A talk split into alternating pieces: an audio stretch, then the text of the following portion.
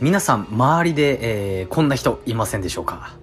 人とは違ってこう会話の幅が広かったりだったりとかこう話をね、えー、振ったらねどんな話題でもある程度知ってて会話に入れる人。大体ねこうそんな人の話をねこう聞いた後こう思うと思います。なんでそんないろいろ知ってるのってね。なんでなんでしょうね本当に。そもそもねこういう人ってモテるしかっこいいし大体話がうまいってなるんですよね。うん。そもそもそういうね人と話してると自分もね話がポンポン出てくるようになりたいだったりとかあの人みたいに喋るようになりたいって思う人がねほとんどだと思いますしそういった方がですねあらゆる面でプラスになるのは明確だと思います。今回はですねそんなこう話がポンポン出てくる人がなぜそんなにね話があるのか。私が今現在でこう実際に関わってる人にそういう方がいるのでそういった人と話していて気づいた点だったりとか今まで関わってきた人との共通点いわばそういった方々の正体のお話をしたいと思います。改めまして初めましての方もいつも聞いていただいている方も、えー、こんにちはこんばんはバビロニア .com です、えー、このチャンネルではですねライブ配信や音声メディアコミュニケーションについてそれぞれのスキル向上や新しい情報ちょっと変わった視点の、えー、解説面白いネタなど10分以内にあなたを虜にするような内容を扱ってます。それでは参りましょう。バビトークスタート。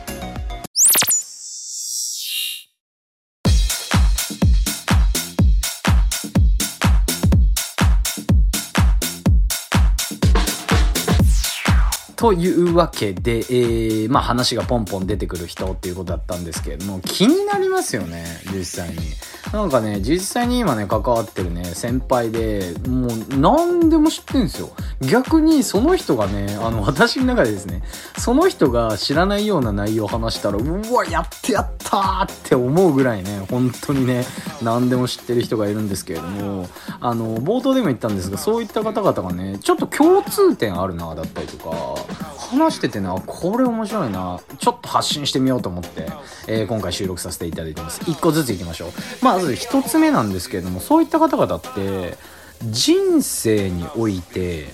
大きい挫折を経験してるんですよね。うん。これ面白いですよね。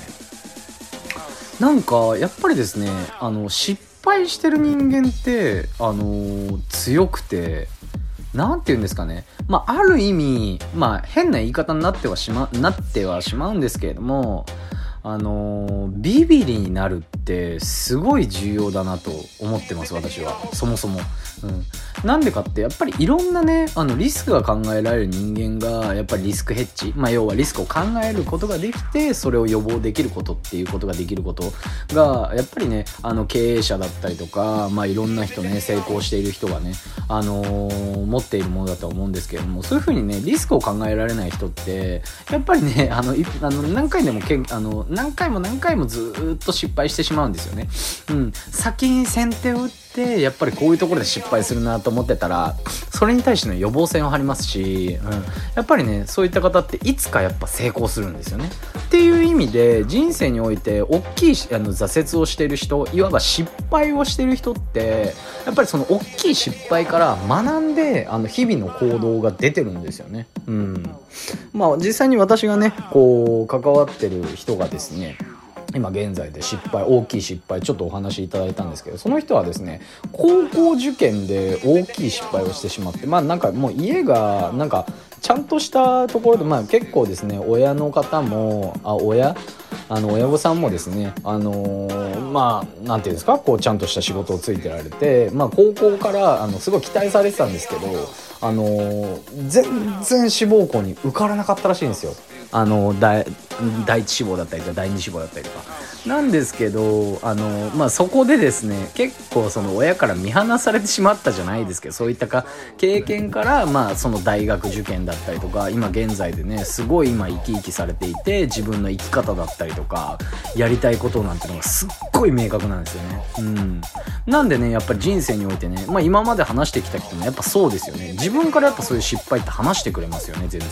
で恥ずかしいことじゃないないってやっぱ思ってるんですよね。なんでかって自分のウィークポイントって絶対にそもそも話したくないじゃないですかできるだけ。弱点ですよね弱点だったりとかあの悪かったところなんですけどそこから学んでるからこそあ失敗があってよかったなっって思ってるからあのそれがいい経験だって思ってるからいろんな人に話すと思うんですよそういう人たち。はいぜひですね皆さんもねあの大きい挫折してみてください。って言ってもいきなり大きい挫折ってできないんですよ。これじゃあどうしたらいいかって言ったらやっぱり何かに打ち込んでみる。うん。これに尽きると思います。はい。で、えー、続きまして、えー、共通点ですよね。はい、えー、好奇心超旺盛。もう超ですね。うん、超超ですよ、本当に。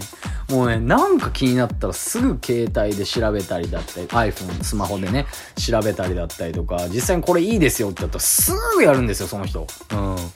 まあなんか、例えば私の使ってるね、こうアプリだったりとか、なんかこれすごいまとめやすいですよとかね、なんかこういうの使うとすごい楽ですよって言ったら全然知らないのになんかそういうのやったりとか、うん、とにかく超好奇心旺盛で、次の日にはね、もう行動に移してたりだったりとか、そういう人たちでやっぱりね、超好奇心旺盛だなっていうのもね、一つの共通点だなと思ってます。はい。で、最後ですね。これはかなり共通してるなっていうものなんですけれども、人と会話することがめちゃめちゃ好き。うん。